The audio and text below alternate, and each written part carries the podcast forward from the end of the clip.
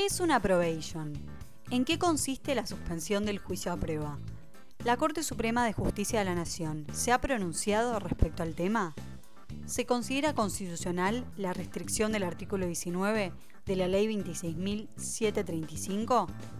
¿Qué ocurre con el actual régimen penal tributario de esta ley?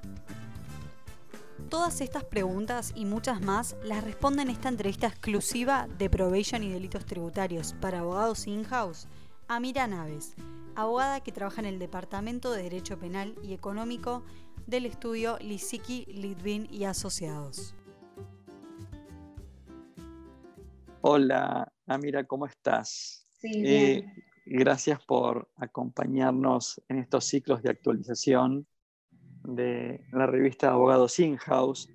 Pero antes de avanzar con con las preguntas concretas, yo quisiera ir un poco de lo general a lo particular.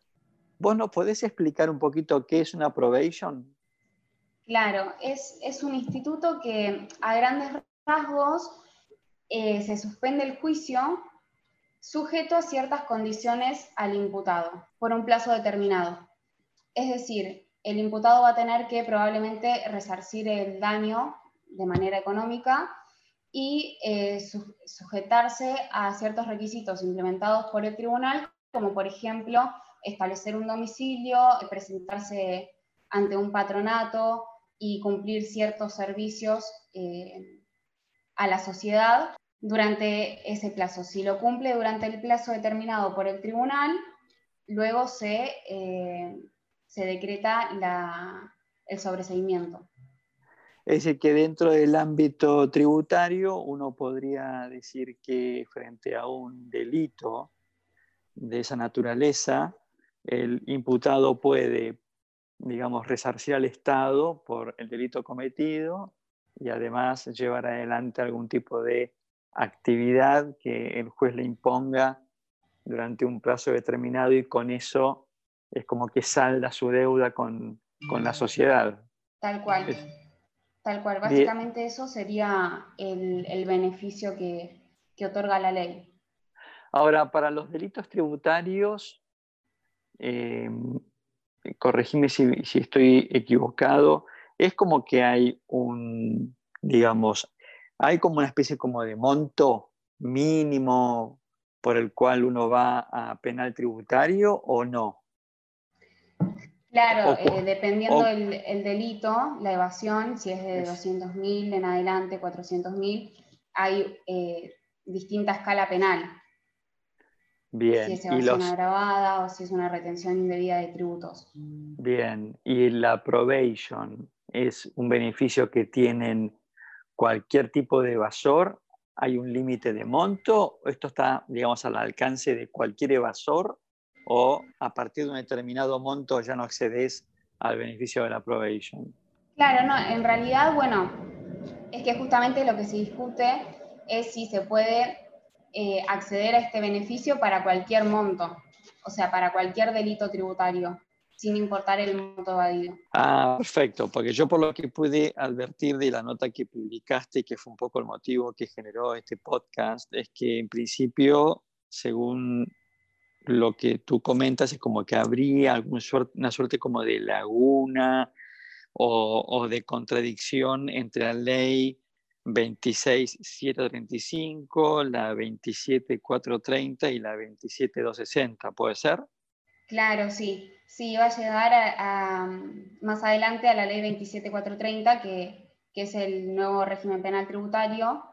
Em, pero claro, hay una especie de laguna o de interpretación, es decir, el nuevo régimen penal tributario no, no incorpora nada acerca de la prohibición de, la suspensión del juicio a prueba. Por ende, eh, debería proceder, teniendo en cuenta el principio de, legalidad y, eh, y, también posturas, posturas amplias adoptadas por, por, la Corte Suprema en distintos precedentes. Eh, que, los, que más adelante los iba a nombrar, pero eh, claro, hay una especie de, laguna, por así decirlo, en cuanto a si quedó derogada la ley 26735 o no, que a mi modo de ver, si se deroga la primera, es decir, la 24769, que está expresamente derogada por el nuevo régimen penal tributario, eh, por ende perdería razón de ser la segunda. Pero bueno, eh, es discutible en los tribunales, por así decirlo. Ajá, pero esto es una, digamos, eh, un tema que está siendo debatido a nivel doctrina penal tributaria o esto ya está creando cortocircuitos dentro de la doctrina jurisprudencial, es decir, las cámaras están dictando fallos contradictorios, ¿hay algún precedente? ¿Qué, estás viendo vos?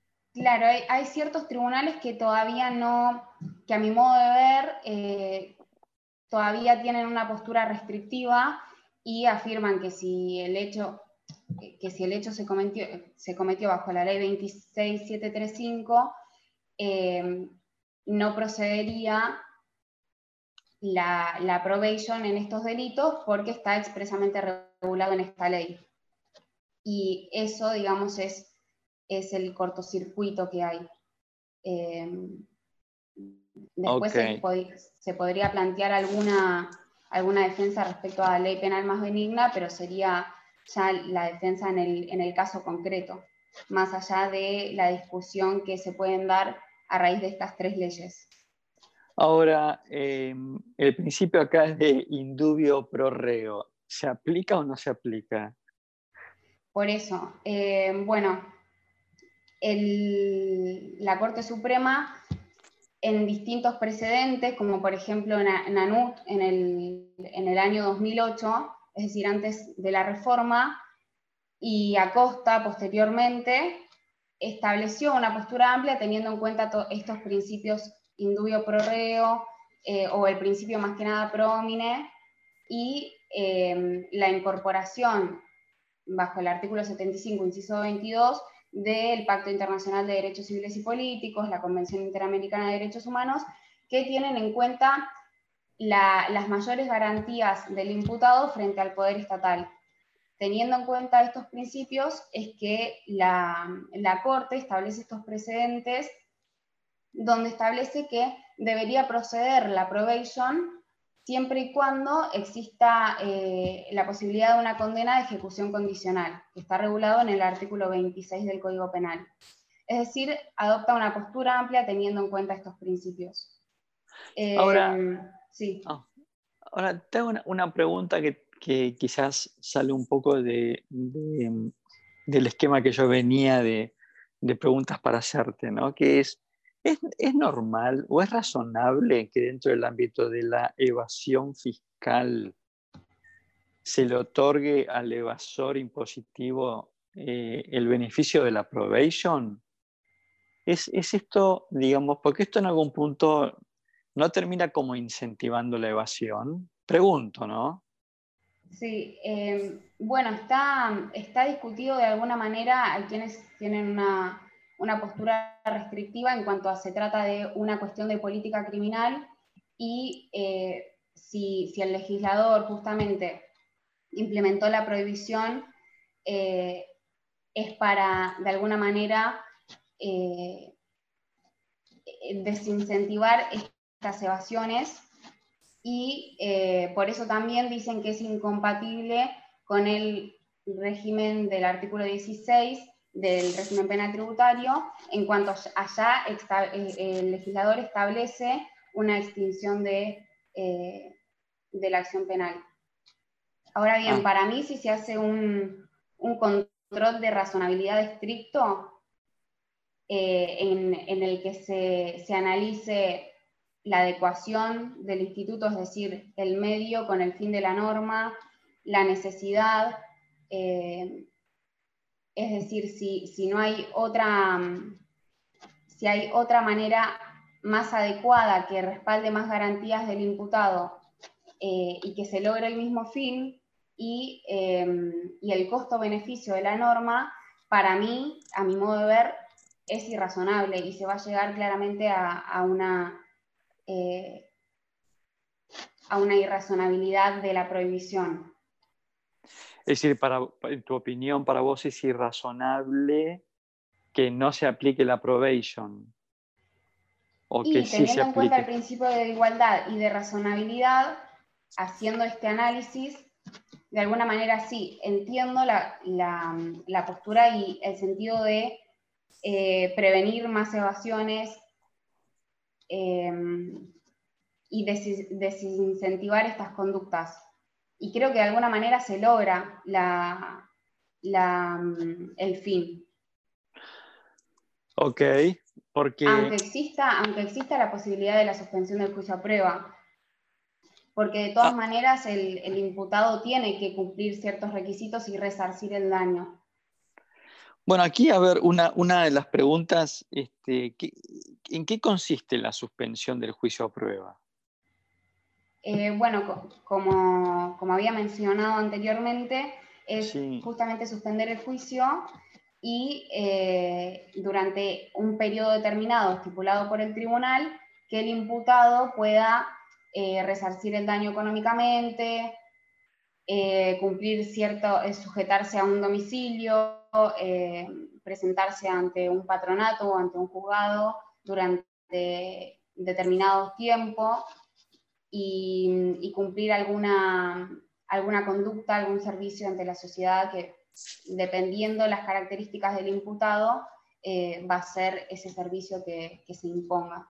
Vos mencionaste en tu nota eh, el, tema de la constitucionalidad o no este, de, de, la, restricción del artículo 19, ¿no? de la ley 26. ¿Qué significa esto?